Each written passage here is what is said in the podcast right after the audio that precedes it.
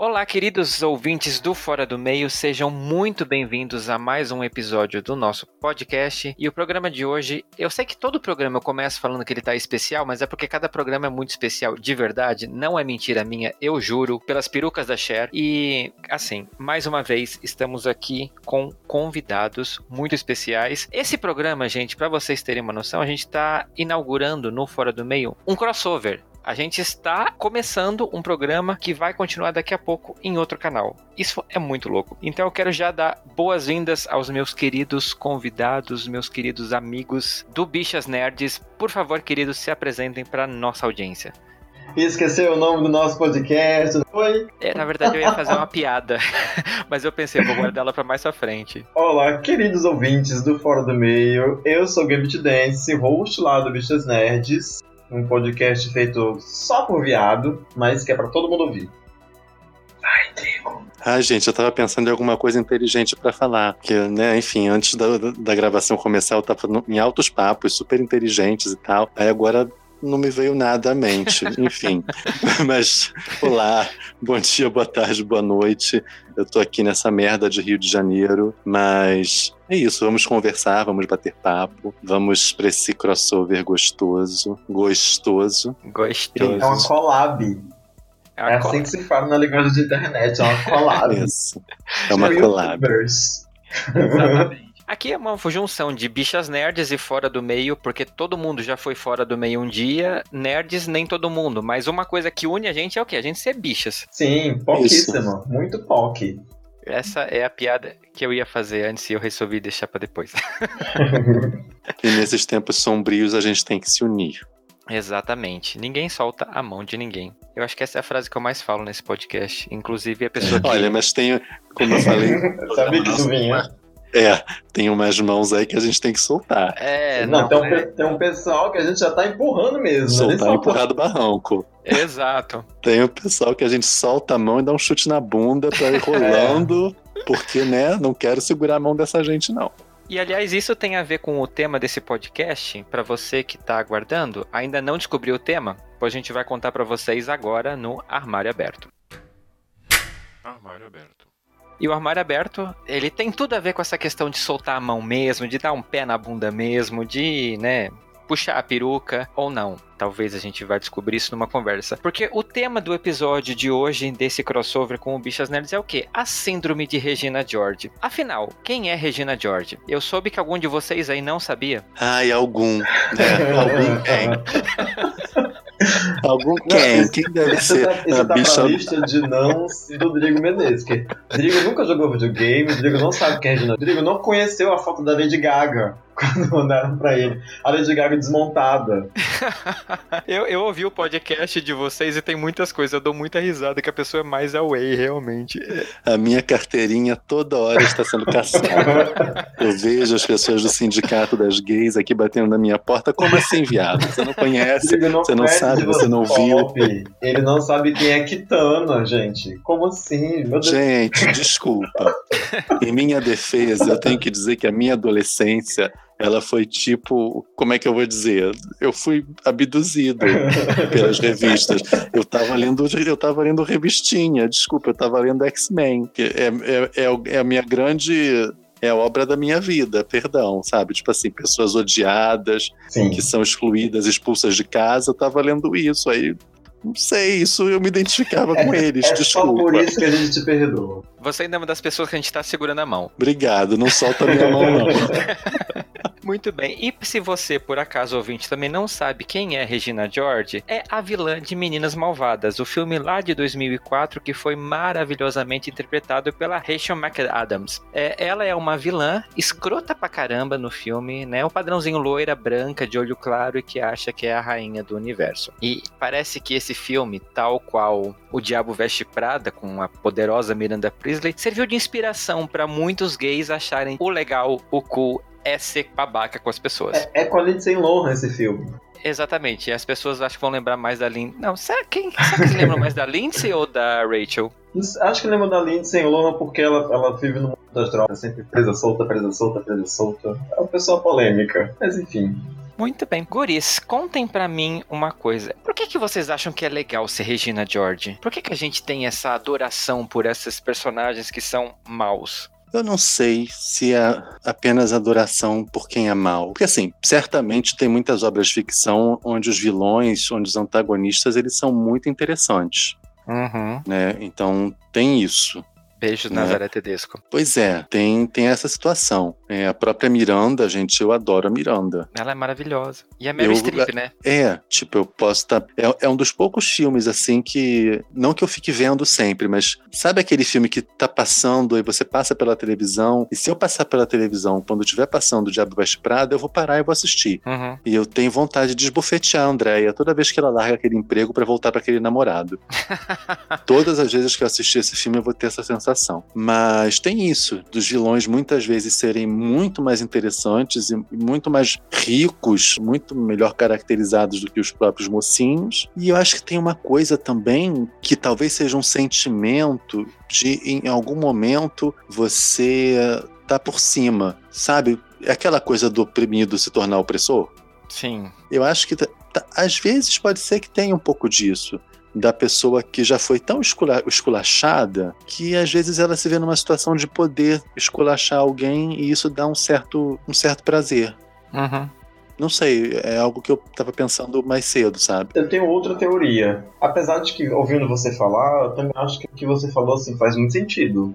Eu acho que tem, tem, tem super a ver. Mas eu tenho outra teoria. Certa vez, alguém perguntou pra mim assim: Gambit, eu não entendo de onde é que tu tira tanta resposta na ponta da língua, assim. É difícil tirar de tempo, deixar você no vácuo, assim, porque você tá sempre lá pá, né? Na ponta da língua. Aí eu disse: olha, a gente não nasce com isso. Isso é treinamento sabe? Porque eu lembro também que quando eu era criança, ou no começo da minha adolescência, o quanto eu era alvo das pessoas, né? O quanto eu era, era, era o motivo da piada, era o motivo da chacota, né? Quantas pessoas chegavam em mim para fazer esse tipo de agressão e eu não sabia muito o que dizer. E aí a gente acaba, naturalmente, se armando, Uhum. né? A gente fica tanto tempo sendo a piada das pessoas, é o viadinho, né? A bichinha, é o... aí tudo que você fala, tem- tem 10 pessoas que falam igual a você, mas quando é você que fala, e todo mundo vai te remendar, sabe? Esse tipo de coisa. Aí a gente vai crescendo, a gente vai percebendo que a gente precisa aprender a se defender também, que a gente precisa aprender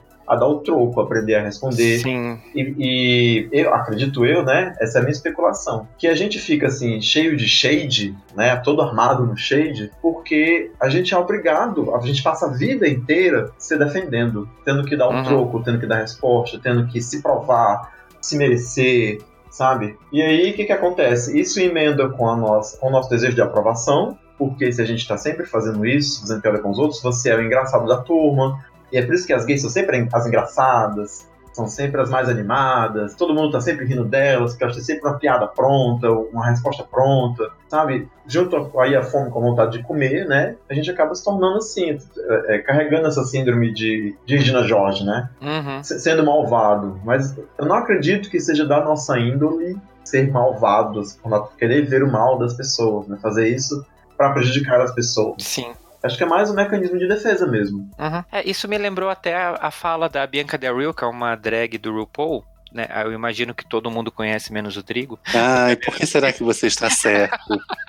Eu, não, eu ouvi o podcast de vocês sobre o RuPaul. Tô brincando. Mas assim, é, o- o- ela própria fala várias vezes que o humor foi a defesa dela pra várias coisas da vida, né? Eu acho que a maioria das pessoas que acabam enveredando pro humor, como você falou, acaba usando ele como um escudo, porque quando você faz piada das pessoas fazendo piada de você, você perde a graça. E as pessoas não conseguem te zoar mais porque aí você consegue reverter o jogo e elas vão perdendo as armas, porque a arma que, vo- que elas usam, nada de você tá usando contra elas. Mas isso tem, um, tem uma questão também nesse, no tocante a isso aí. É, não sei se vocês viram na Netflix, que eu respeito né, a forma como a Netflix quer ser chamada. Na Netflix tem um stand-up na net. Ah, não sei sim. se vocês assistiram. Maravilhoso. ela fala. É, pois é. As pessoas choraram, mas como eu tenho um, ioiô da Coca-Cola no lugar do coração, eu não chorei. é, ela fala sobre humor depreciativo, Uhum. sobre como é problemático para um LGBT fazer humor baseado em autodepreciação. Sim. Porque um humor autodepreciativo feito por um homem branco cis hétero, que na realidade esse homem branco cis hétero basicamente a maioria das pessoas que tem protagonismo no humor, quando você vai olhar na televisão, no cinema, etc., né? Fazer humor autodepreciativo para um homem cis hétero é diferente porque essa pessoa está no topo. Essa pessoa é sempre protagonista, essa Sim. pessoa é sempre vista de forma positiva. Sim. Mas quando um LGBT faz humor autodepreciativo, isso tem uma outra conotação. É chutar cachorro morto. Porque um homem que está numa posição de protagonismo e de poder expor o seu ridículo é diferente porque esse ridículo não é o lugar habitual dele. Mas para um LGBT fazer isso, ele que já está na merda, já é o cachorro morto, ele está se afundando mais. Eu estou resumindo, simplificando muito o que é o pensamento dela. Uhum. Então, o humor autodepreciativo para quem é LGBT é muito problemático, né? Sim. É muito uhum. problemático. Uhum. E, e, e, esse shade também tá um pouco nesse lugar, né? É, é uma ferramenta que a gente tem, é, é, uma coisa que a gente usa, o nosso humor é muito baseado nisso, e muitas vezes usar o nosso ridículo é ressignificar essas coisas e tirar da mão do outro esse poder de nos machucar por aquilo que ele vai apontar na gente como errado e tal, como, como crítica, mas também é complicado, né? A gente usar essas categorias assim e, enfim, tem essa essa questão que é um pouco problemática uhum. e que ela aponta muito bem e muito melhor do que eu no stand-up dela. Né? Sim, né? uhum, entendo. Concordo com você realmente, o stand-up dela, gente, para quem tá ouvindo e não viu, assista porque é um soco no estômago em algumas horas, pelo menos eu tive essa, essa impressão porque ela fala coisas de uma mulher lésbica que eu, como um homem gay, eu não fazia a menor ideia que às vezes acabavam passando. Então. Repete o nome? Nanete. Nanete. É tipo Danete, sabe? Danete, aquele uhum. assim, do Danone, só que é com N, Nanete. E tem, tem uma coisa que ela fala que eu acho que é maravilhosa, quando ela tem uma hora que ela, ela fala bastante de estereótipos, né? LGBTs uhum. e tal. Ela fala desse estereótipo do LGBT festeiro, sabe? Alegre e uhum. tal. E ela meio que reivindica o direito de, cara, eu não quero ir a festas. Uhum. Deixa eu estar em casa tomando o meu chá, sabe? Porque tem essa coisa também, né? De como as Sim. pessoas enxergam a gente, né? Uhum. De esperar que a gente seja sempre o cara engraçado, que a gente Sim. conheça todas as coreografias, que a gente vá para as festas. A bicha é a graça da festa. Uhum. Pois é a gente tem que saber dançar e tem que rebolar e tem que ir até o chão e tal. E assim, nenhum problema. Tem que ter todos os tipos de pessoas e tal, legal, mas é, é muito cruel né, esperar que todo mundo se encaixe nessas categorias. Mas enfim, vamos voltar pro, pro tema. O tema é, o tema é Shade, é Regina George. Pois é. E, gente, qual foi o momento que vocês consideram o mais Regina George de vocês com outras pessoas? Vocês já foram maus? Ai, nossa, não sei se você respondeu essa pergunta. Eu não me lembro de ter sido mal com ninguém. Mas é assim, eu sei que todo mundo, né? Todos nós somos o vilão e o herói de alguma pessoa, né? Em algum momento da, da, na história da vida, eu fui o vilão de alguém. E alguém acha que eu, que maltratei ela. Mas assim, eu não lembro de ter feito isso, não consigo lembrar de ter feito isso propósito, porque aqui na minha cabeça, eu tô sempre vendo o meu lado da história, né? Então, uhum. eu sempre acho que tem os motivos certos para fazer as coisas que eu, que, que eu fiz, e mesmo, mesmo pensando nisso, eu não consigo pensar nesse momento com ela, assim, que eu disse algo com alguém que alguém sabe, ah, não sei. Eu tenho uma história horrorosa. É aquela, Horrorosa. É aquela da sua amiga de infância que você encontrou na academia? Não, aquela ali, aquilo foi uma vingança maravilhosa. Aquilo não é Regina George, aquilo, no, aquilo é maravilhoso. Eu faria de novo. É, mas. Aquilo seria Emily the Revenge.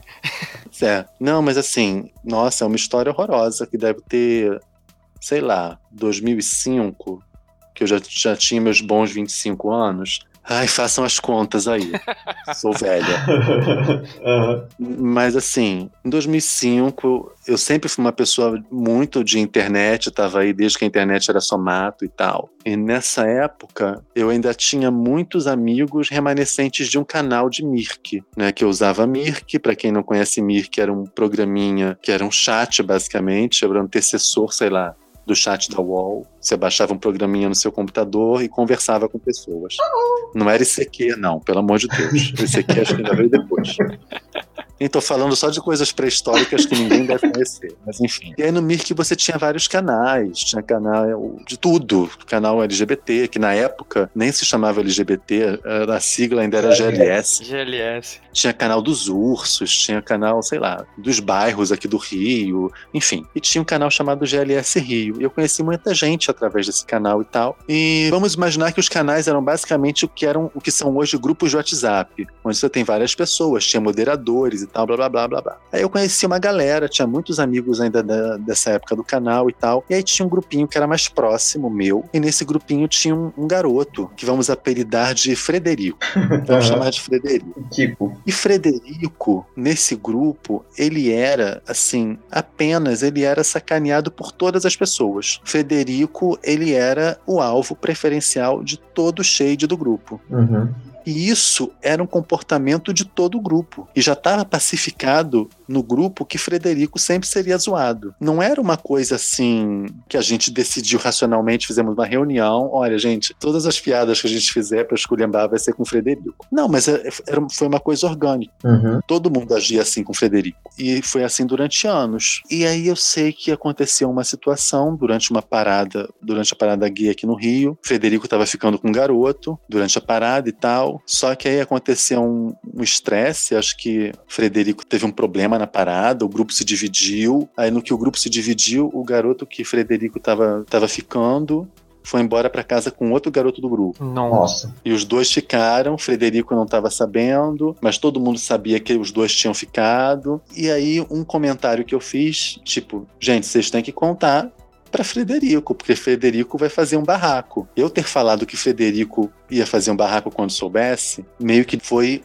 o estopim para Frederico se revoltar contra o grupo todo. Uhum. E se revoltar nível de perseguir as pessoas. Nossa. E assim, não era por conta desse comentário, era por conta dos anos de maus tratos que Sim. Frederico sofreu por parte do grupo. O comentário foi Uhum. só o estopim. O comentário foi só um estopim. E eu vou te dizer que Frederico era uma das pessoas que eu mais amava, assim, sabe? Tipo assim, era um grande amigo. Só que essa, essa amizade, ela tinha coisas muito erradas. Sim. E da parte do grupo todo. Minha e do grupo todo. Mas que parte sabe? você foi malvado? Hã? Que parte você foi malvado? Não, eu fui malvado ao longo dos anos. Ah, sim. Você Sim. tava aqui esperando que você tinha feito alguma coisa muito específica. Não, eu não vou dar exemplos, porque assim, porque tudo na relação durante todos os anos era zoação com, com Frederico. Frederico sofria bullying constante por parte de todos. As pessoas, as pessoas, é, elas ridicularizavam a forma com que Frederico falava, as pessoas ridicularizavam a forma como o Frederico andava, as pessoas ridicularizavam a forma como o Frederico gesticulava. Tudo, Frederico era alvo de tudo, Uhum. tudo, tudo, tudo nele era chincalhado Uhum.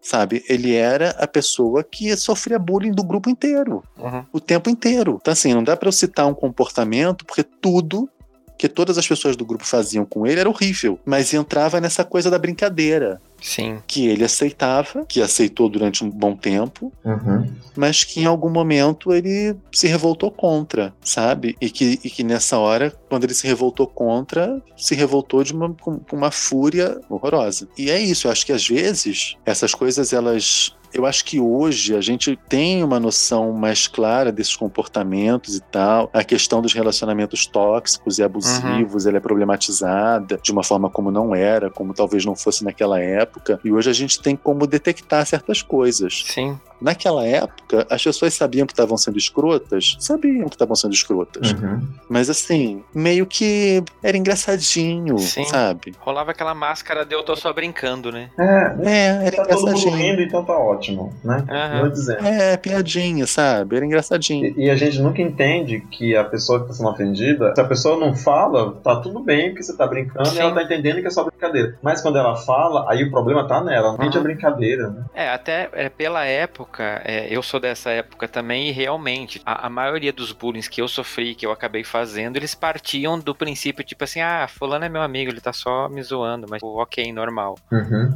E Pois é, hoje, e tem- hoje a gente conversa sobre bullying assim e você consegue identificar isso, você vê todos os estragos que foram feitos, né? Antigamente era tipo, ah, ok. Sim. Se você se ofendeu, vai lá e mete a porrada nele, tá tudo certo. E assim, eu com o passar dos anos, essa foi uma situação que me deixou muito mal, sabe? Muito mal. Muito mal, mais pelas coisas que eu fiz para Frederico do que pela reação dele. Porque a reação, a reação dele ao longo dos anos foi horrível. Foi nível perseguição. Foi nível perseguição dele me Nossa. encontrar nos, nos lugares e ficar me encarando. Nossa. Dele me encontrar nos lugares e ficar fazendo questão de passar na minha frente. Uhum. Pra você saber que ele tava lá. né? Ficar, ficar me apontando nas rodinhas que ele tava, passar trote pra minha casa de madrugada, de eu ter medo dele ir na porta do meu trabalho fazer escândalo, de eu encontrar com ele numa estação de metrô e achar que ele ia me empurrar no trilho do trem, Nossa. de eu começar a namorar uma pessoa e eu achar que ele tinha combinado com aquela pessoa para aquela pessoa se aproximar de mim para fazer alguma coisa comigo. Nossa,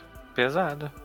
É, Ficou meio Assim, psicótico, né? mas- O negócio. Pois é, mas assim, nada disso pra mim era tão horrível quanto eu ter noção de tudo de ruim que eu fiz pra ele, que era uma pessoa que eu amava, entendeu? Uhum. E durante muito tempo foi o meu melhor amigo. E aí eu entender que aquela relação com esse meu melhor amigo era uma relação horrorosa. Sim. Era uma relação horrível. Mas enfim, eu acho que, que muitas vezes essas coisas acontecem e a gente, durante um bom tempo das nossas vidas, não problematizou, Uhum. sabe? Mas, assim, eu acho que tem uma coisa um pouco diferente na questão da personagem propriamente dita. Mas é porque também, né, em Hollywood, muitas das vezes os personagens têm que ser muito caricatos pra gente perceber, né, pra, pra que tenha um tom, assim, fique teatral, né? Uhum. E porque a Regina George, na verdade, ela fazia crueldade, ela sabia que estava sendo cruel, mas ela não, tá- ela não fazia aquilo como se fosse uma brincadeira ou, sabe, achando que estava tudo Sim. bem, não. Ela fazia aquilo sabendo que estava sendo cruel para prejudicar as pessoas, mas ela fazia aquilo porque ela tornava, tornava aquilo a tornava popular. Né? Ela Sim. ocupava um lugar de, de popularidade que eu não sei se isso existe na, na, na realidade, mas que Hollywood adora isso, né? Que no ensino médio Uhum. Uh, sempre tem uma, uma adolescente que é a abelha rainha, que é a líder de torcida, que é popular, que todo mundo adora ela e todo mundo adora ela e você quer ser como ela. Sim. Né? E eu não sei a- até que ponto isso é real, porque eu acho, eu acho muito caricato. Eu já fui adolescente e na escola que eu estudava não tinha essa pessoa que era conhecida pela escola inteira, que era a mais bonita da escola e todo mundo queria ser ela. Não existia. A gente tinha diferença de sala de aula, né? Tinha um, um aluno que era que era mais apresentado, que os professores sabiam o nome, tinha que era mais bagunceiro, tinha que era mais bonita, mas nem sempre garota que era mais bonita, ela também era malvada com as outras. Não, ela só Sim. era uma garota que era bonita. É, na, na escola eu acho que esses perfis se dividem em várias pessoas, né? Eu, eu lembro que eu tive o meu momento Regina George num trabalho que eu tive e eu- hoje eu tenho a consciência de que eu fui extremamente cuzão, propositalmente, assim, porque eu comecei no setor de atendimento e depois eu passei para ser responsável por um setor em que o pessoal do atendimento tinha que vir falar comigo, eu era responsável por fazer liberações de uns procedimentos ou não. E eu tinha um prazer quando as pessoas vinham lá com coisas erradas, eu dizer, isso aqui tá errado, faça de novo. Eu, eu lembro claramente, assim, de às vezes, sei lá, pessoas com quem eu tive atritos no passado, na mesma época, a gente tava no mesmo nível, de quando a pessoa precisar de mim, eu olhar pra cara e dizer, não. Só por assim, tipo, você foi cuzão comigo, então agora eu tô no comando, eu vou. É Você vai negativo. depender da minha vontade. E, e eu fiquei assim, nossa, eu tinha momentos assim de achar que, nossa, como eu sou foda. Agora, olha só onde eu cheguei, olha onde é que essas pessoas estão. Hoje em dia eu olho pra trás e eu penso, meu Deus, o que é que eu tava pensando? Uhum. E, e eu tenho muita vergonha dessa fase da minha vida. Inclusive, é, as pessoas provavelmente não escutam esse podcast. Mas se porventura alguma de vocês escutar, por favor, perdoe aquele Fernando. Ele não sabe o que estava fazendo. Ah, pois é, mas é bom, né, a gente olhar para esse período e reconhecer que a gente fez merda, né? Uhum. Sim, fazer reflexão é bacana. Que você tem essa capacidade, né? Mas eu concordo com essa coisa que você estava falando, Gambit. Tipo, na vida real, ninguém se comporta de, de maneira tão caricatural, sabe? Tipo assim, não tem uma Sue Sylvester, Uhum. sabe? Em cada esquina. Não tem uma Electra Abundance, sabe? Sim. Em todos os lugares. Porque. é, Quem é essa enfim, Electra? do Pose. Obrigado por perguntar, porque eu tava boiando. Ah, é do Pose. Não, é porque o nome, Gente, o nome não me é estranho, mas aí. Se não me engano, o nome é pessoa. Gente. É do Pose. Ai, que mesmo. bom. Ai, que bom que eu tô num lugar que tem uma pessoa que não tem uma referência. Ah, bênção, Senhor. Você não viu Pose, Fernando? Ainda não. Pelo amor de Deus, assista. Ah, pelo amor de Deus. É essencial pra Por vida. favor. Vou colocar na, na minha lista. Porque assim, o, o, o Ryan Murphy, ele é especialista em criar essas personagens. Uhum. Ele sempre vai ter uma personagem que tá nesse lugar. Sim. De humilhar, de fazer shade, enfim, de fazer bullying com as pessoas, e ele escreve isso muito bem. Uhum. Ele sempre tem essa pessoa, essa pessoa podre. Uhum. E que, e que assim, e que ela é encantadora. Encantadora, não sei se é a palavra, né? Mas que é muito atraente, né? Eu acho que é a palavra, porque se você for ver, por exemplo, American Horror Story, os personagens da Jessica Lange, você tipo. Ela, ela pode ser a, a mais cuzona do episódio, mas você ama aquela mulher. Gente, e por quê, né? Por que Não que, é? Por que que isso? Por que, que tem esse fascínio? A irmã, a irmã Judy lá. to- todo mundo amava e aquela mulher era uma escrota. É. É mas, mas será que é porque tem uma coisa de força, assim? Esses personagens são- normalmente são muito fortes, né? Como, como a Miranda Priestley, né? Aquela pessoa que chegou lá e que tudo mais. Eu eu acho que esse não é o caso, por exemplo, da Nazaré, porque a Nazaré, ela tinha essa, esse carisma por ser... Acho que é desengonçada a palavra. Ela não era só vilã, ela não era má. Ela tinha aquela coisa de se olhar no espelho e dizer que, tá- que era linda, de sambar Uhum. em cima da nota de dinheiro, na, na- em cima da cama, né? Então ela tinha uma coisa assim de ser, de ser, de ser meio desengonçada. Ela não era só perversa, mas ela também era engraçada. Mas ainda assim, será que ela não entra nesse quesito de a, a vilã, a, a mulher forte, é justamente por, porque assim, a maioria dessas pessoas que a gente admira acabam sendo mulheres. Sim, Gente, eu tava pensando nisso agora. é. Eu acho que. Porque, assim- Pelo menos assim, é uma coisa que eu sempre observei. A- os maiores vilã, vilões que todo mundo ama, tipo Carminha, Nazaré. é, eu tenho uma camisa com uma brincadeira de procurados que tem várias vilãs de novela. Não tem um homem que se destaca como vilão. Porque e- eu sinto assim que as mulheres, elas têm um. Quando elas são más. Elas têm uma, um glamour ao redor delas que você automaticamente se encanta. Se é Sim, um mas homem assim- sendo cuzão, você não dá tanta bola. Mas, Mas quando desculpa- é um Não, homem. peraí. Desculpa eu interromper Tá. aqui. Mas você não acha isso uma coisa nova? Por exemplo, eu não lembro de ninguém amar o Death Reutemann. Ninguém amava a Maria do Carmo, sabe? Era um vilão, era Quem vilã. Maria do Carmo? Era da novela Vale Tudo. A mesma que tinha o Death Reutemann. Maria de Maria Fátima. de Fátima. Maria do Carmo é rainha da sucata. Maria do Carmo era a rainha da sucata. Tem certeza? Não, Tenho. Maria, Maria do Carmo era de Senhora do Destino. Era Senhora Rainha do Destino. A vilã era, era Laurinha Tá. Figueroa. Ma- Oi? tá. não, é que Não, Maria, Maria do sucata. Carmo. O nome da rainha da sucata era Maria do Carmo. A vilã era Laurinha Figueroa, que era a Glória Ah, Menezes. tá. Mas Isso. eu não lembro.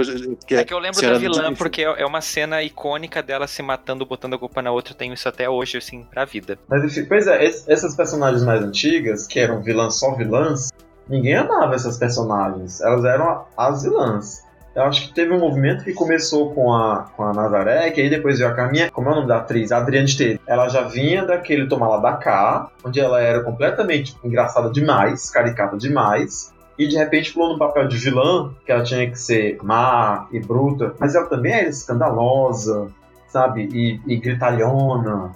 Ela não era aquela vilã branca. É, mas assim, tem, tem, tem duas coisas, né? Uma coisa é ser vilã e outra coisa é estar nesse lugar mais do shade, que não necessariamente as duas coisas acontecem juntas. Sim. Sim. E que aí tem uma coisa que o Fernando falou. Normalmente quem tá nesse lugar do shade são mulheres. Uhum. Ou quando são homens, são homens que têm uma performance de gênero que não é a esperada Sim. para um homem. Sim. São homens gays, são homens gays afetados. É não verdade, tem, tem o Félix, né? Agora que eu lembrei. É, é Não a única tem. que me vem na cabeça. não tem um homem é, gay perform- performando como se espera é, a masculinidade nesse lugar de fazer shade. Não, não, não, não, não é característico do masculino é, esse, esse lugar. Uhum. Eu não consigo. Porque aí você tem, sei lá, não consigo pensar Sim. num vilão. Que O shade não é do, do. Eu acho. Não pertence ao masculino, esse masculino tradicional. Uhum. É Tem homens, sabe? Só vai ter homens afetados. Então é é uma coisa muito ligada a um certo aspecto do feminino. Uhum. É, Nossa, é, eu acho isso bem esquisito. Aham. Que louco. Por que será? Eu não tinha pensado nisso. Mas é verdade. É, é por isso que tá muito na cultura da drag, né? Que a performance normalmente é feminina. Por que será? Faz não todo sei. Por que, por que será? Sociólogo, se você é ouvinte que é sociólogo, antropólogo, que pesquisa O sobre. autor de novela. É um autor de novela que pesquisa sobre shade, por favor, nos diga. Por que apenas mulheres e viados praticam o shade das outras pessoas. Pois é. Gente, ainda seguindo por essa linha de mulheres e viados, será que tem alguma coisa a ver com essa questão da opressão mesmo? Porque, por exemplo, assim, a gente vive numa sociedade machista que não aceita um viado afeminado e mulher tem toda aquela luta para poder chegar ao seu lugar no sol. Será que é isso que determina a pessoa assumir essa persona de jogar shade, de ser fodona, que foi mais ou menos o que a gente começou a falar antes? Talvez esse seja o fator determinante? Olha aí a nossa resposta. Pode ser que seja, né? Aí remete o que eu falei no início, né? Que tipo, a gente não nasce desse jeito, mas a gente vai engrossando Desenvolvendo, né? o calo, né? Uhum. Vai ficando com o longo grosso da chibatada que a gente vai levando e chega a hora que a gente precisa se defender, entende que esse é um bom jeito de se defender, você não vira Uhum. vilão, você, muito pelo contrário, você passa a ser inserido, né? todo mundo te adora porque você é, tem resposta para tudo. Uhum. O que você faz, todo mundo ri de alguém e tudo mais, né? Talvez, eu acho que você tem razão nisso aí. É, a gente acaba invertendo o jogo, né? De repente, é a única ferramenta que algumas pessoas têm, né? Uhum. Se você pensa, por exemplo, na, na Electra, o que, que a Electra tinha para se, se sobrepor às outras, né?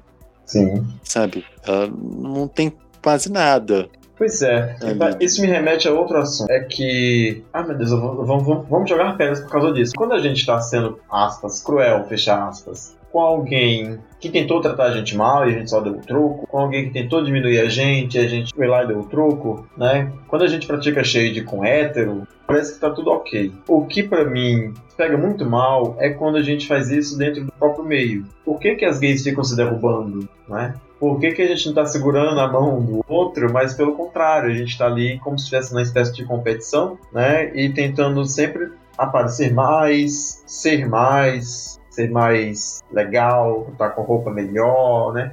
E é que vem o adjetivo POC, por exemplo, né? POC é um adjetivo pejorativo que se usava antigamente para fazer referência às gays afeminadas, né? Que é Alguns dizem que era o barulho do, da tamanca batendo no chão, né? Que ela andava e fazia poc, poc, poc, poc. Mas enfim, é, esse era um jeito de diminuir a- a- as gays afeminadas. Quer dizer, tem muito shade dentro da, da, da comunidade LGBT, uns com os outros, né? E aí é que eu acho quando o negócio fica mal, assim, quando pega mal. Que a gente passa a vida, a gente passa a vida inteira tentando não ser vítima de pessoas que nos entendem como diferentes, e aí quando a gente tá entre os iguais, a gente fica visando a, a quem tá do nosso lado. Uhum. É, e assim, aí o alvo vai ser sempre quem? O gordo, Sim. o pobre. A, a minoria dentro da minoria, né? Uhum. É, vai ser aquele que se veste mal, né? Uma roupinha simplesinha. Uhum. Vai ser aquele que mora longe, vai ser aquele que, sabe, que é, femina, que é afeminado. Uhum. Você vai excluindo, excluindo, excluindo, excluindo, excluindo, excluindo, enfim. Pois é. Mas isso torna a gente popular, né? Porque qual é a graça de fazer graça com quem tem menos que você? Menos assim, que eu falo, que tem menos dinheiro, ou que tem menos prestígios. Ah, se- Seja lá qual é o significado dessa palavra, né? Por que é que ter prestígio? Por que, que fulano tem mais prestígio que Beltrano? Porque tem mais likes? Porque ganha melhor? Porque veste roupa mais cara? Eu às vezes acho que isso é um reflexo da sociedade como um todo que a gente se apropria dessa parte ruim da sociedade, porque todo mundo vai zoar a pessoa pobre, todo mundo vai zoar a pessoa negra, todo mundo vai zoar a pessoa gorda, e a gente pega isso pra gente, porque eu às vezes acho assim que há muita gente, e até alguém falou isso num programa, no episódio do Fora do Meio há um tempo atrás, que as pessoas esperam chegar na comunidade LGBT e por a gente ser um, um, um grupo é, menosprezado pela sociedade, Uhum. que essas outras pessoas menosprezadas, elas vão sentir um. ter um porto seguro, ter um. um- Sim, elas vão ser acolhidas Hum. pela gente, né? Isso. E Tá quando errado. chegam lá, elas vê que não é bem assim. A gente, mas a gente não vem de Marte numa nave, né? A Uhum. gente está sendo, a gente está sendo criado numa sociedade que é excludente. Então, dentro do nosso recorte, a gente vai fazer igual, né? A gente aprende as mesmas coisas. Sabe o que eu acabei de pensar agora? O quê? Em Caco Antibes. Nossa. Sim. Caco Antibes não se enquadra nessa categoria? No Shade, É. sim, Nossa. mas de, de maneira da- terrivelmente machista e, e classista. Uhum. Mas sim, né? Tirava de tempo as pessoas porque era mais rico, porque tinha mais estudo, porque tinha mais dinheiro, ou porque era machista e, e, e ficava mandando a mulher calar, calar a boca todo. É, e, e assim, ele performa um homem, um homem hétero, né? Sim. A gente sabe que Miguel Falabella é mega, hiper, super gay. Mas Uhum. o personagem Caco Antibes é um, é um hétero. É, E um hétero bem hétero, né? Bem, sim, bem heteronormativo mesmo, assim. bem Uhum. machistão. Hétero, né? cis, branco, machista, mulherengo. Eu acho que ele é o único que eu consiga lembrar que é um homem hétero que faz dessa maneira, que usa Sim. esse, esse artifício. Não, bem lembrado, eu tinha esquecido completamente dele. É. É verdade, né? Não, não sei. Talvez se você parar pra pensar, talvez. Não sei. é porque é, dentro da comédia é mais complicado, porque sempre tem o escada, né? E, e o cara que faz a piada. Tipo, tinha o Renato Aragão, como o Didi, por exemplo, né? Que praticava shade com, com os outros quatro, com o Dedé Santana, por exemplo. Aparecia lá como se fosse Como uma vítima. som, Por ser, ah, oi? como som. Sim, com todos os quatro, mas normalmente é com o Dedé Santana. É. Ele chegava como Paraíba, era o cara que, que, que ia ser zoado. Todo mundo Uhum. queria zoar ele, porque ele era, sei lá, do Nordeste, e aí ele passava a perna em todo mundo. E ele sempre tinha essas respostas na ponta da linha, né? E fazia pouco causa do Dedé Santana, e etc e tal. Aí eu não sei se se enquadra nisso, né? Porque também, como é de uma época que o termo não existia, né? Que a gente não conhecia o termo, não sei como se, se, se encaixa aí. Porque também, de, de, uma, de uma outra maneira, ele não era uma Regina George. Uhum, Ah. É, eu lembro do- dos Trapalhões meio sendo que um- os quatro se zoando em algum momento, então meio que pra mim rolava um equilíbrio. Ah, não. Sempre tinha. Ah, eu acho que o Didi era, era muito campeão. É, É, ele tinha o destaque por ser o líder da turma, né? Mas eu lembro do Zacarias fazendo umas piadas em alguns filmes e etc. Ah, mas era, era a situação típica. O Dominical era essa. Eles, os três se juntavam pra Uhum. tentar enganar o Renato Aragão, mas o Didi enganava todos os três. Ele sempre saía por cima. E ele nunca, ele nunca ficava por baixo assim. Sempre tinha uma resposta na ponta da linha, né? Agora, mas também assim, né? Como eu tava dizendo, ele não é bem o vilão, né? Ele não era o cara que fazia maldade com os outros porque sentia prazer em fa- fazer maldade. Uhum. Que acho que é Era bem o uma- caso do Caco Antibes. Sim, é. O Caco tinha um prazer em ter horror a pobre. Sim, era sádico. Aham. É, de fato, o Caco realmente é o único personagem que eu consigo lembrar de fato que o Drigo citou. Então, quer dizer, dá pra fazer um homem performando heterossexualidade jogando shade. É que talvez a, a figura da mulher tenha mais glamour mesmo. É, É, é, é aquilo que eu já tinha meio que comentado, né? Tipo, não cabe muito, pelo menos, não é que não caiba, mas não se associa muito esse comportamento a um comportamento masculino. Porque o Caco também é, é uma caricatura, né? Sim. sim. Se você for olhar, os homens heterossexuais não se comportam muito como ele. Uhum. Ele não é uma, ele não é uma heterossexualidade, uma heteronormatividade assim, um exemplo. Ele é muito espalhafatoso, né? Ele, ele tem muitos excessos, Uhum. mas é, é- ele, por outro lado, é, ele é bem masculino, bem tosco, bem, bem machista, mas não é aquele machista clássico, né? Uhum. É. Mas também não tá pro, não tá pro lado do feminino também. Sim. Não é aquele cara bronco, né? Vive reforçando que tem estudo e, e, e foi educado lá não sei onde, etc. É, Mas, enfim. não é uma masculinidade tradicional, mas também não, não- é um Félix. é, não é um É, Félix. não é um Félix, não é uma Vera Verão. Uhum. É. Ouvintes, quem mais vocês acham que se se enquadra nessa lista? Manda pra gente, pra gente pensar, porque só veio o Caco realmente. De homem, sim. Pelo menos que eu me lembre. Sim. Esse, esse movimento, o que, que vocês acham de que, desse movimento do da pessoa que é oprimida de repente ter a chance de descobrir como se tornar o opressor? Tem alguma história que vocês lembrem mais assim que marcou esse momento? Caracteriza esse momento, aliás? Ai, nossa, se você tivesse me perguntado antes, eu eu certamente teria pesquisado ter feito anotação, mas eu peço pra lembrar o nome das pessoas. eu sou muito ruim de lembrar das coisas. Assim, de É, eu- supetão. Eu enxergo que as pessoas estão. Tá se falando muito no bullying hoje em dia, né? E do, dessa volta por cima, infelizmente não né, nas melhores circunstâncias, porque eu enxergo que hoje as pessoas estão revidando o bullying de forma até muito violenta, né? Uhum. A, a gente teve caso de Suzano agora, que foi o mais recente, que ganhou repercussão. E é uma coisa que a gente escuta falar o tempo todo nos Estados Unidos, por exemplo. Né, que está sendo o nosso, parece, modelo a ser seguido pelo governo. Uhum. O que, que vocês enxergam desse movimento da, da sociedade? Olha, eu, eu não sei te dizer se isso é uma coisa nova de fato, Fernando. Talvez isso agora tenha nome, né? Mas. É nova, nova que as pessoas estão falando sobre isso, pois né? é, né? Agora que tem a etiqueta, né? Que fizeram a caixinha para o termo bullying, né? E por consequência, agora tem o, o retorno, assim, a vingança do, do bullying, né? As pessoas que, que surtam. A gente também. A gente vive numa sociedade que é, que é mentalmente doente, né? Por assim dizer. As pessoas têm mais problemas de, de estresse, as pessoas têm mais problemas de depressão e tudo mais. Mas eu vou te dizer uma coisa: eu fui criança nos anos 80. Uhum. E obviamente o bullying já, não- já existia. Sim. Só não tinha esse nome. É muito provável que você também tenha um que era: se chegar em casa chorando, né, Uhum. vai apanhar. Vai apanhar, Não é exatamente. pra se meter em briga, mas se se meter numa briga e apanhar, quando chegar em casa, vai. Apanha de novo. Então a gente sempre foi motivado à vingança. Uhum. A gente sempre foi motivado, porque talvez para as pessoas o, o que elas não queriam era que a gente fizesse papel de trouxa. Né? É. E não fazer papel de trouxa para as nossas mães era bater também. Uhum. Né? Porque tudo bem brigar, você só não podia era apanhar. Sim, inclusive, desculpa, mãe, tô sendo trouxa até hoje. Continuar apanhando, quem tá apanhando, olha. 180, gente, denuncia. É, pois é, então assim, eu acho que essa coisa de se vingar é algo que sempre foi motivado, né?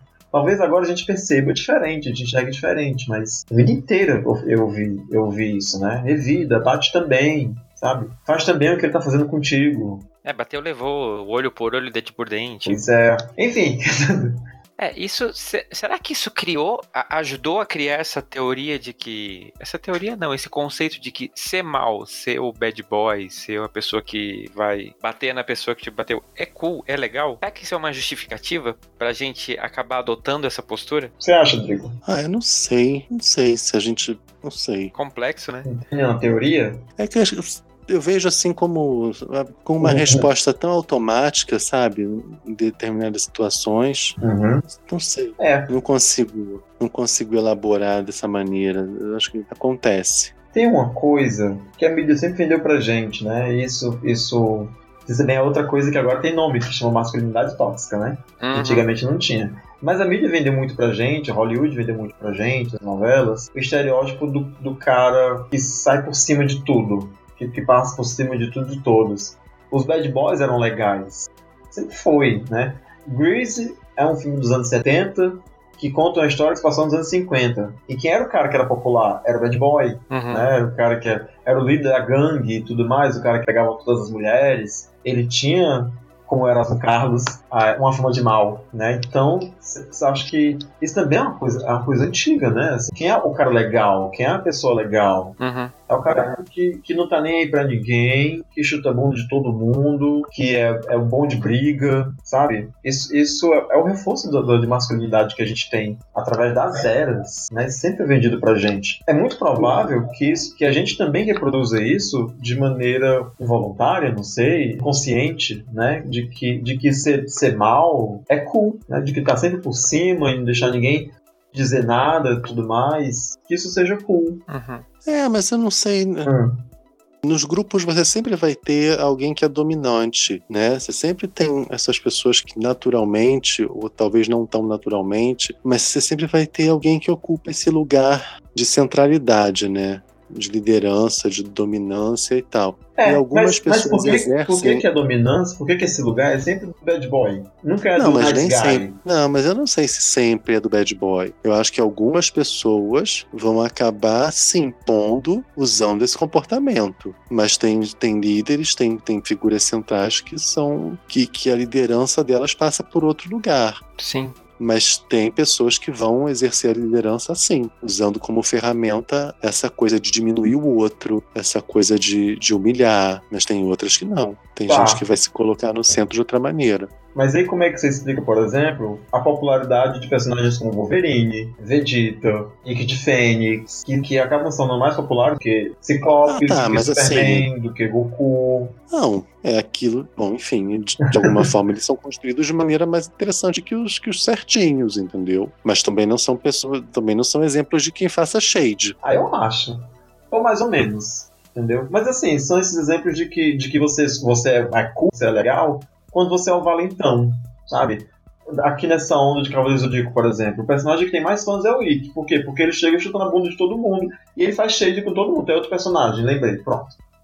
que faz shade com todo mundo. É aquele cara que olha pro irmão e diz: você tá caído aí porque você é um fracote, eu não vou te ajudar, porque você precisa de ajuda, você não merece nem ser cavaleiro. E ele vai embora. E todo mundo fica, uh, batendo palma pro Ikki, uh, o Ikki é foda, porque não ajudou o próprio irmão, sabe? Uhum. Tem. O, o Vegeta tem essa coisa do- dentro do, do, do Dragon Ball. É esse personagem que é só metido, que tá sempre falando que é príncipe Saiyajin, que é mais forte que todo mundo, não sei o Ai, quê. mas, Mas só apanha também. mas aí Ah. Mas aí vai sair, vai cair meio que numa coisa que os bolsominions meio que viviam falando do outro, que ele não tem medo de falar as verdades.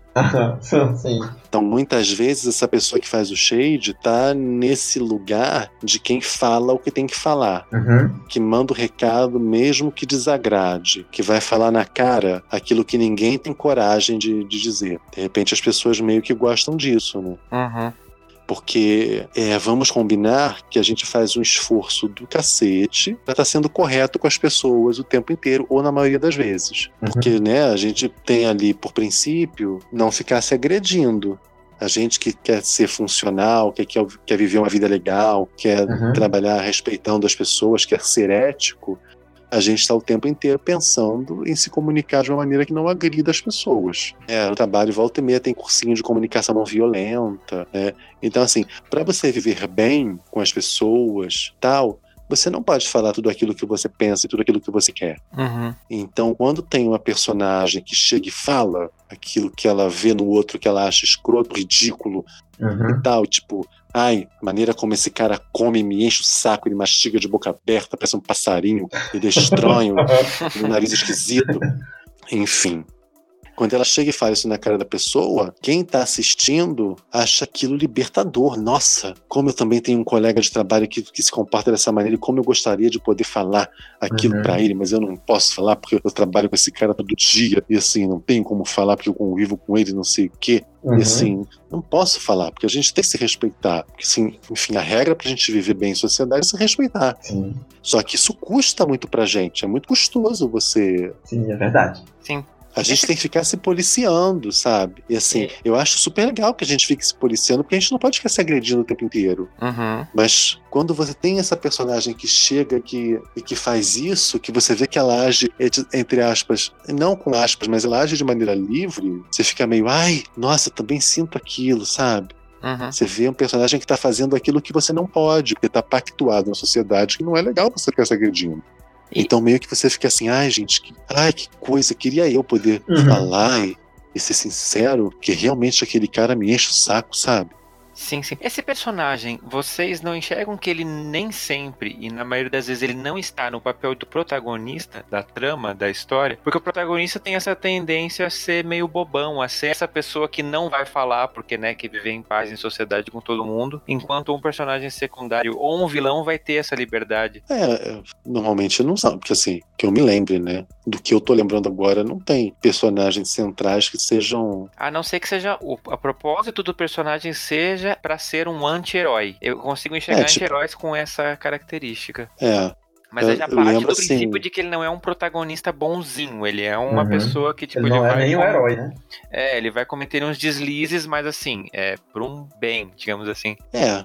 Eu só, eu só consigo lembrar daquela novela mexicana, Rubi. Uhum. Ah, que eu assisti pouquíssimo. Mas a pessoa protagonista era uma filha da puta. Sim. A própria É. Malévola no filme, que tipo, ela vai lá pra criancinha e fala que a criança é feia na janela. É, é leve, lógico, porque é um filme da Disney, mas assim, é um, um comportamento que não se espera de um protagonista de um filme da Disney. Sim, ah, mas, ah, mas eu acho que a Malévola não é exceção. Porque ela, é, ela só é vilã, né? Porque ela é a canônica ser vilã na história da Bela Adormecida. Uhum. Mas pra esse filme, quem é o, a- o vilão da história? Não, ela é o pai da, da Aurora. É, Né? ela se torna uma anti-heroína, né? Assim Pois que é, vai ter tá uma evolução. Ela tava lá cheia de boas intenções, queria ser madrinha e tudo, mas aí no- o que, que ela fez? Soltou uma maldição, porque Uhum. você tá pensando que você é na fila do pão pra você fazer uma festa e não me convidar, né, querida? Exato. Inclusive meu filme favorito, porque eu amo é, esse humor dela. Nessa história, né, a história contada desse ponto de vista, ela fugiu completamente da, da- do Sim. papel de vilã. Mas por quê? Mas ela não se torna vilã, mas ela também não se torna uma heroína padrão. Sim, Ela sim. permeia entre os dois. E é isso que eu acho que é o, o interessante. Talvez se fosse a, a história. Tipo assim, pega o filme original A Bela Adormecida, a Aurora. É aquela princesinha boa. A própria Branca de Neve. Vamos pegar uma personagem que apareça muito mais. Enquanto a Rainha Má, a Ravena, tem toda essa liberdade de falar as coisas que ela pensa, a Branca de Neve sempre fica aquela coisa meio meiga, assim. Ela, ela pode até pensar, mas ela jamais agiria de uma forma ruim. Sim, entendo. Até acho que a Disney tá pegando e refazendo esses filmes, dando esse ar mais humano pros protagonistas, porque eh, eu lembro da, da Branca de Neve do Espelho Espelho Meu, ela tem uma pegada um pouco mais livre, ela não é mais tão certinha. Sim, é, mas é porque também agora já não cabe mais esses personagens ah, lá nos anos 30, né? Esse ideal feminino, Uhum. essa mulher perfeita, donzelo, né? Que corre desesperado pela floresta e quando, quando encontra a casa dos anões, o que, é que ela faz? Tá no sangue da mulher arrumar. Uhum. Então, é, pra agora, acho, acho que já, já não cabe mais. Mas eu também acho que você tem razão no, no- no que você tá falando. Parece que essas pessoas geram certa identificação com esses personagens que são assim, porque a gente também é, que é assim, né? Sim. Ninguém é 100% mal, como ninguém é 100% bom, né? A, Uhum. gente, a gente tá sempre vendo o nosso lado da história, então pra gente tá sempre sendo bom. Sim. Mas pra outra pessoa, você tá sendo um escroto, então. É, e quando você assume que você foi mal, você sempre justifica isso de alguma forma, né? Tipo assim, ah, eu fui escroto, mas a Exatamente. É, pessoa eu fiz mereceu. isso por causa daquilo. É, eu fiz isso por causa daquilo, eu falei isso por causa daquilo outro. Uhum. né? Eu não tive a intenção de magoar. Você teve sim. Não. Você queria magoar sim. Imagina. Eu? o quê? Espera. Não, não, não, não. Põe a trilha de volta. Isso aí. Bom, esse papo não acaba aqui. Você pode continuar ouvindo a gente lá no Bichas Nerds, né? Quando acabar aqui, você procura a gente lá que vai ter a continuação desse assunto sobre o Shade, sobre a síndrome de Virginia George. Se joga. E no Se Joga desse episódio, a gente vai dar, como sempre, uma indicação de um filme, uma série, uma música, qualquer coisa que a gente acha que você, ouvinte, precisa conhecer. A minha indicação é a série que eu ainda não terminei de ver, mas eu estou assistindo e estou gostando bastante, da Netflix, chamada Special. Special, ela conta a história de um cara que mora com a mãe, é gay e ele tem paralisia cerebral. E o mais legal é que você aprende algumas coisas sobre o né, universo LGBT, do ponto de vista de um homem gay, branco, ok? Mas de um cara que tem paralisia cerebral, o que torna totalmente fora da sua realidade esse tino. E, e o mais interessante é que o ator realmente ele tem paralisia cerebral e a história é muito boa, os personagens são maravilhosos e os episódios são muito curtinhos. Acho que o mais longo que eu vi até agora tem, sei lá, 15 minutos no máximo. Então, tirem o tempinho que você tá indo pro trabalho de ônibus, baixe essa série e assista, porque é muito boa. Convidados, quais são as indicações de vocês para nossa audiência? Bom, você roubou a minha indicação.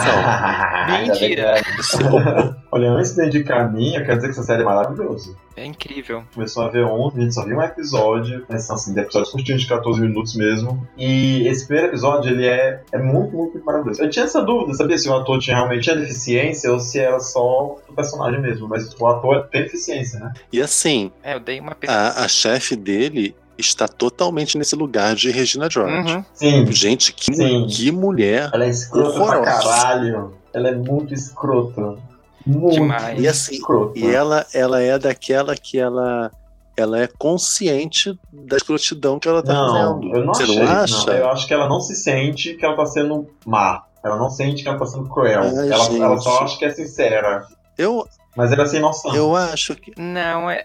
Eu acho que ela é cruel, sim. Pelos episódios que eu vi até agora, ela tem uma É. consciência de que. Eu acho que tem vezes que ela apenas fala, mas eu acho que tem vezes, por exemplo, quando ela vai, quando ela diz que, que o Ryan tem que escrever sobre determinada coisa porque vai dar audiência, eu acho que ela entende exatamente o que ela tá fazendo. Uhum. Uhum. Ah, escreve sobre isso porque não sei o que. Né? Eu acho que ela entende. Não, ela ela, tá ela es- pede pra ele escrever sobre a vida sexual de uma outra pessoa que não tem nada a ver com o trabalho deles. Então, tipo assim, ela tá plena, certe... ela tá- sabe que ela vai expor a intimidade de uma pessoa. É, eu- eu acho que ela tem. Ela, ela pode ser que ela faça algumas vezes por, por fazer, porque ela sempre faz. Mas sim, velho. Então, Rodrigo, por sem indicação? Não, eu vou indicar uma coisa que ninguém. Então já diz logo a minha pra você não dizer. Ai, vai, fala, rouba de novo a tua indicação. Olha, eu quero indicar uma série que também é da Netflix, porque nós somos muito Netflixeiras. Ninguém baixa mais nada, a gente só vê série da Netflix. Então eu quero indicar o Coisa Mais Linda, pelo amor de Deus, assista essa série.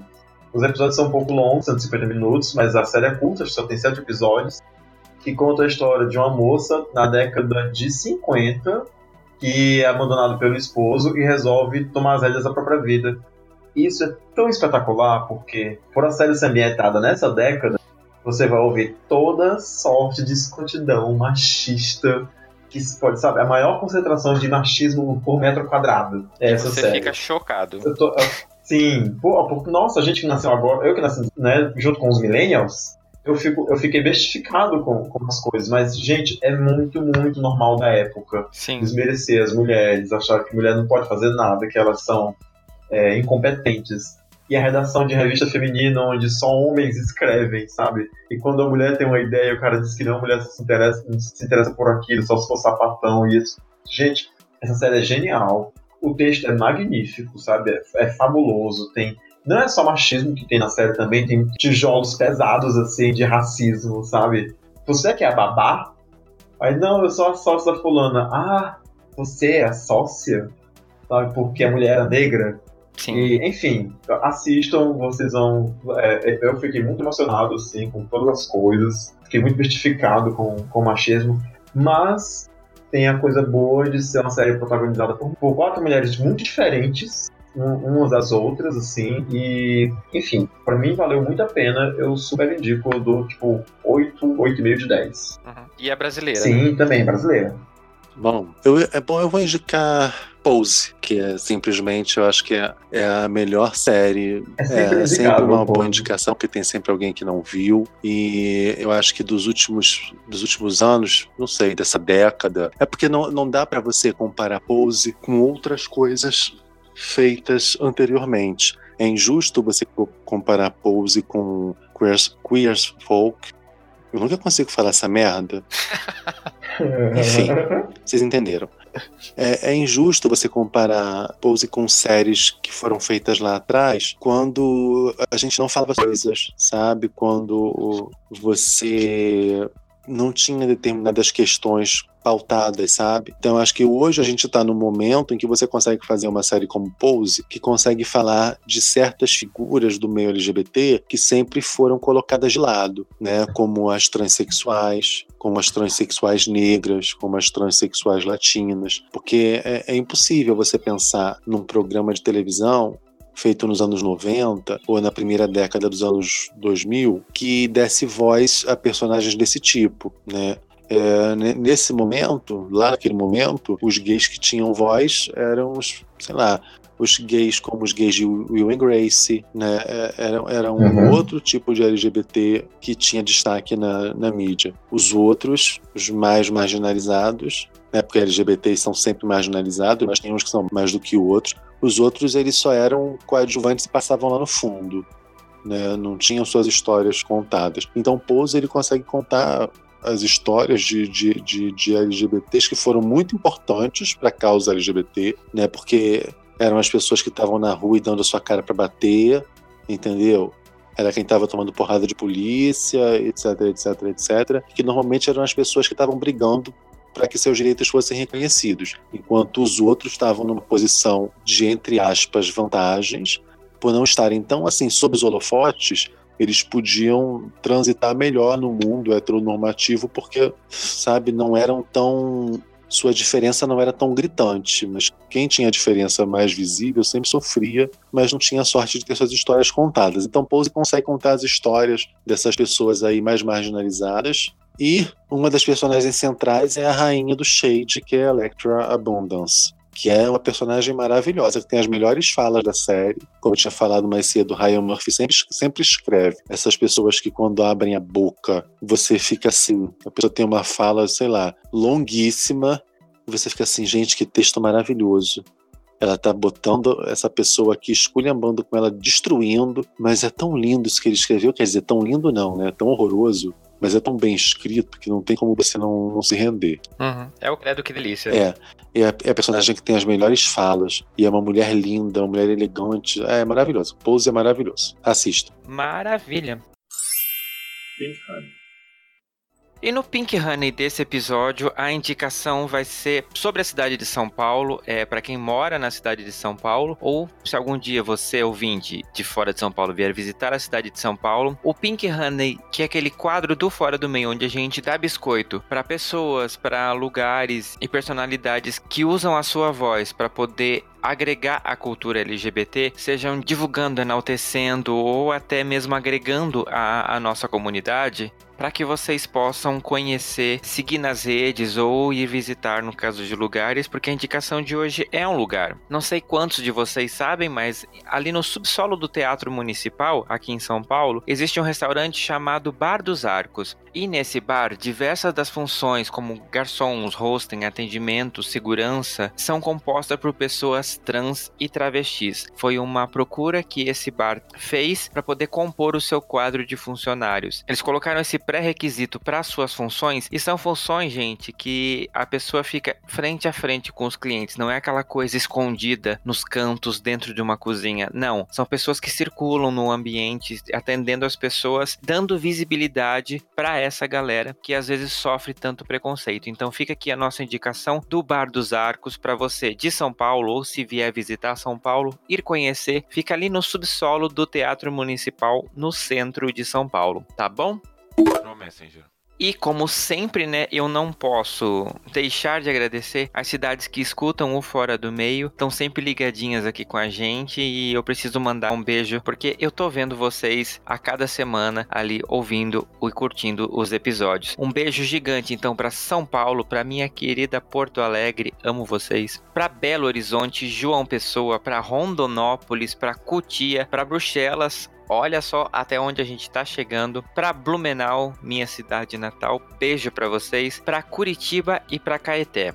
E o episódio de Mães, né, gente, foi um sucesso. Não teria como ser diferente, porque olha as pessoas fofas que compartilharam a sua experiência aqui conosco. Então, mais uma vez, meninas, um beijo gigante para vocês. Muito obrigado de novo pela participação. Vocês todas moram no meu coração e eu estou realmente louco para ter uma continuação aquele episódio. Eu acho que merece, né, audiência? Vocês não acham que merece? Eu quero compartilhar com vocês algumas mensagens que a gente recebeu a Camila mandou a seguinte mensagem aqui pro Fora do Meio. Muito importante você ter achado essas mães esclarecidas. Vai ajudar muitas outras mães. Camila, eu concordo com você. Eu fiquei muito feliz do resultado e eu tenho certeza que muita gente aprendeu com esse episódio do podcast. Eu fiquei sabendo que no grupo do Mães pela Diversidade foi uma choradeira só por causa do episódio e eu confesso que o que eu não me emocionei no dia da gravação, eu emocionei editando esse episódio, porque acho que né, eu tava mais relaxado da, da da responsabilidade que era ter esse grupo conosco. Então, foi um episódio realmente muito emocionante. E outra mensagem que a gente recebeu que fala justamente isso é da Letícia Daniel, que ela disse: Que delícia de podcast, parabéns pelo material. Tudo fluiu muito entre as convidadas. Foi maravilhoso poder conhecer o projeto através deste episódio de podcast. Tá um espetáculo, eu adorei, me emocionei, ri, refleti e, acima de tudo, fiquei muito grata de saber que existem mães como vocês. Esse sentimento é o meu também, Letícia. Muito obrigado pelo seu comentário. E, gente, você também pode comentar esse e outros episódios do Fora do Meio através do nosso e-mail, que é fora do meio podcast.gmail.com. Você pode curtir a nossa página no Facebook, que é Fora do Meio Podcast. Você pode seguir a gente no Instagram, que é Fora do Meio Podcast também. Além, claro, do meu perfil pessoal do Instagram, que é mionzinhopnu, ou do meu Twitter, que é arroba um underline trouxão. E só lembrando você, caro ouvinte, que a gente está com uma pesquisa para poder traçar um perfil da audiência do Fora do Meio. Afinal, nesse podcast, essa questão de discreto e fora do meio não existe. Então, eu vou pedir para você acessar a internet, acessar o site www.foradomeio.com.br barra pesquisa.html e responder algumas perguntinhas só para poder conhecer melhor quem são as pessoas que ouvem o Fora do Meio. Qual é o perfil de vocês para ajudar a desenvolver os episódios futuros e a gente poder montar um Media Kit desse podcast. Conto com a participação de vocês, é bem rapidinho, vocês não vão nem perceber, tá bom? Gente, e vocês querem deixar as redes de vocês para o pessoal poder entrar em contato, acompanhar, conhecer o podcast de vocês? Bom. Então, fala, Gambit. Pode falar. Não, você quer? Você quer falar? Eu não vou fazer esse shade Ok, com falarei. Porque eu estou super falante hoje. Então, o podcast. Nós estamos no Spotify, nós estamos em todos os agregadores possíveis e imagináveis na galáxia. É só jogar bichas você. nerds. Sim, no iTunes também. A gente não tá no Deezer. Ai, gente, mas é quem é que usa o Deezer? Três pessoas, né? Nossa, eu uso o Deezer. Ai, pronto, falta achar duas. Então, a gente ainda não tá no Deezer, desculpa, tá? Mas Eu enfim. já tentei, mas não quiseram a gente. É, Não fala no cu do Deezer. Menino, é uma burocracia pra você entrar lá. É. Uma Pois- chatice. mas a Eu gente, queria. Tô todo no Spotify. a gente tá no Spotify, a gente tá em tudo quanto é lugar. É só jogar bichas nerds. Assim, não vão, não vão vir 30 feeds de bichas nerds, porque, enfim, Só ninguém, ninguém quer usar essa porra desse nome. Desculpa, Muito ousadas. É, mas enfim, é só jogar bichas nerds no seu agregador que virá. Na internet você pode acessar através do tapiocamecanica.com.br. Tem lá uma área de vídeos e áudios. Se eu, se eu não me engano, ainda tá dessa forma, uma abazinha de, É uma base de podcast. é, de podcast que a gente tá lá. No Twitter, Bichas Nerds. No Instagram, que tá um pouco parado, porque eu tento usar, mas não tô conseguindo, porque eu já tô abandonando o Instagram, mas enfim. É Bichas Nerds, mas o Twitter está vivo. José Uhum. está comandando o Twitter. É só Bichas Nerds e tal. E pode nos achar. O meu Twitter pessoal. Página no Facebook. Ah, é, tem a página no Facebook que soprou aqui pra mim, meu assistente de palco. Ah, no Facebook também somos bichas nerds. Nós pagamos que alguém caríssimo. ainda usa o Facebook, né? É, eu não sei, também não tô usando. Eu só uso pra, pra evento, só serve de agenda aquela, pe- aquela peste. Aí eu só uso por causa das lembranças. É, nem, eu não quero lembrar de muita coisa, não. quero mais esquecer. Mas no Facebook, Bichas Nerds. E agora sim, meu Twitter é Bicha Nerd. Twitter do Gambit é Gambit Dance, não é isso, Gambit? Isso mesmo. E é isso, é mais ou menos isso. Procura no Twitter, procura no Instagram e a gente se entende, né? E- eu tô no Twitter mais pra ver pornografia po- é, pois é. E o podcast sai a cada 15 dias. Sim, sempre Às vezes nem tão a cada 15 dias. Que às vezes a gente. Isso. Às vezes o Gambit tá super enrolado e enfim. E às vezes a vida acontece, né? Porque se a gente não é, se a pessoa gente, se a gente não é remunerado para fazer isso, né? E a gente não tem patrão cobrando que a gente atinja a meta, às vezes a gente não consegue fazer. Mas a gente tenta e na maioria das vezes sai. De 15 em 15 dias, bichas nerds, tá tudo ok. A gente fala de muita coisa, mas principalmente sobre nerdice e cotidiano, né? Experiências de vida. Só tem gente graduada, só tem gente linda, só tem gente rica. Mentira. Nós somos tudo lascada. Mas a gente tá lá. É, a gente é super lesado, assim, mas enfim, a gente fica conversando. Sim. E, As bichas burras, né? É nem as bichas É. nerds, as bichas bichas burras. A gente fica conversando e fala sobre um monte de coisa, às vezes não chega a conclusão nenhuma, mas assim, Gente que a gente fala mal da vida alheia é uma delícia. é, Se você gosta da, da, da Sônia Abrão, vai lá que tá tudo bem. e assim, a gente não quer chegar a conclusão nenhuma, né? A gente quer questionar, a gente quer pensar, a gente quer conversar, que a gente não quer ter, sabe, a gente não tem a pretensão de ter todas as respostas para tudo. Não, mas a gente quer ter razão sim. É, A gente não, quer estar certo. fale por a gente você. quer ter razão. Eu não quero estar certo, não.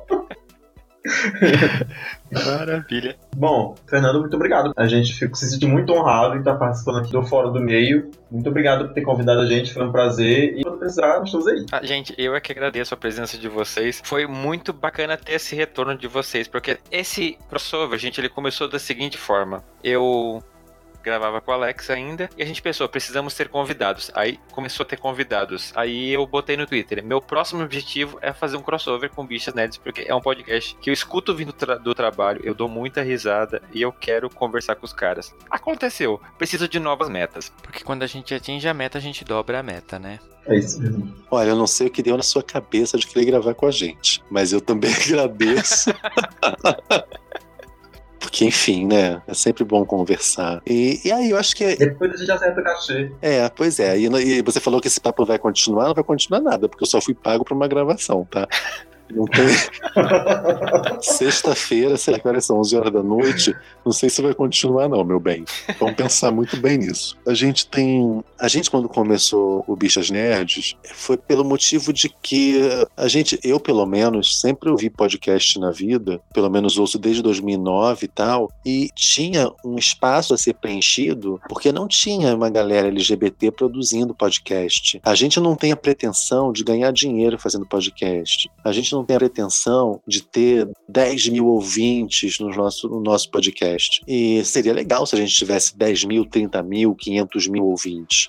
Mas a gente queria fazer um podcast preencher esse espaço né? E principalmente ser essa interseção entre esses dois universos, o universo nerd e o universo LGBT, né? Mas aí a gente, a gente primeiro a gente sentiu que tinha aí um, um espaço a ser preenchido, sabe? Uhum. De galera LGBT falando sobre as suas questões, falando sobre as suas coisas. E assim, e não querendo botar banca de especialista, e não querendo sabe, impor a sua visão, mas apenas querendo falar porque a gente não se ouvia. Sim. E é legal que, que assim que você tenha querido fazer um podcast. É legal que mais pessoas estejam fazendo, né? Eu estou colocando vocês no meu agregador para poder escutar. Eu já descobri o Cindy Bicha, que é um outro podcast LGBT que eu quero escutar. Tem a galera do The, The Libraries Open, que é um podcast sobre o RuPaul, que não é da minha área de interesse, mas que eu super recomendo, porque tudo bem, mais uma coisa que vocês vão me bater e roubar minha carteirinha de viado. Eu não assisto RuPaul. Eu também não, gata. Porque, gente, eu não tenho paciência para reality show, acho um saco, não gosto, enfim. Mas acho que é um programa que precisa existir e acho que precisa ter um podcast para debater isso. Sim. Sabe? Tem que ter, a gente precisa estar tá ocupando espaços, sabe? A gente precisa estar tá nessa, nesse meio aí, falando, dentro do meio, uhum. falando. Então, assim, valeu pelo convite. Sempre que convidar, a gente vai voltar. E, e é isso. Eu que agradeço imensamente. E você pôs um ponto, Trigo, que, gente, será que vai ter continuação esse episódio? Se eu fosse você, eu ia pro Bichas Nerds conferir.